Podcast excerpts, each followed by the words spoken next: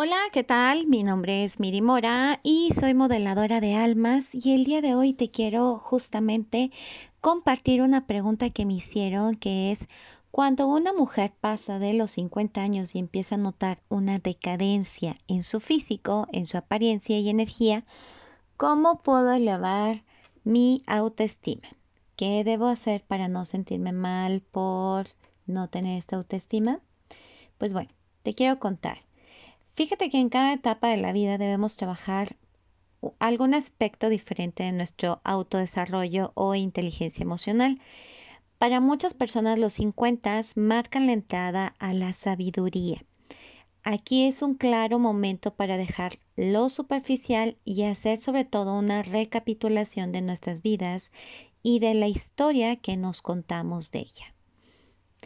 Aquí te voy a hacer una recomendación que es justamente escribir un resumen de tu vida en una hoja.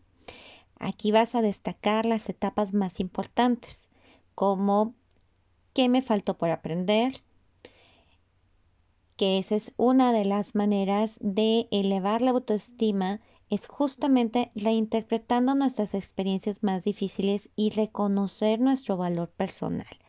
Aquí vas a hacer una ideal la práctica de neuroprogramación a través de que tú puedas reprogramar la relación que hay entre tu cuerpo y tu apariencia, y sobre todo tu apariencia física, desde que aceptes, te pongas en gratitud y sobre todo agradezcas por el cuerpo que tienes.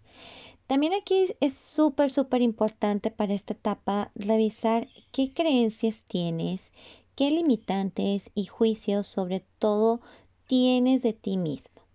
En estos aspectos, eh, sobre todo de, de, la vida diaria, de tu vida, este, ¿qué crees?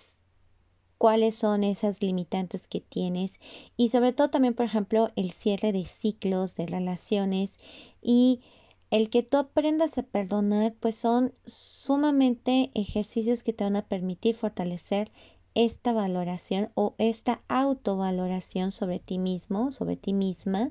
Y esto es súper importante que lo hagas escribiendo. Entonces, esta es la recomendación para esa persona que me hizo esa pregunta y pues por aquí estaremos haciendo o contestando algunas preguntas. El día de hoy espero que tengas un grandioso día y sobre todo pues que conectes con esa magia que tú tienes para que puedas tener una autoestima súper poderosa. Recuerda, eres magia.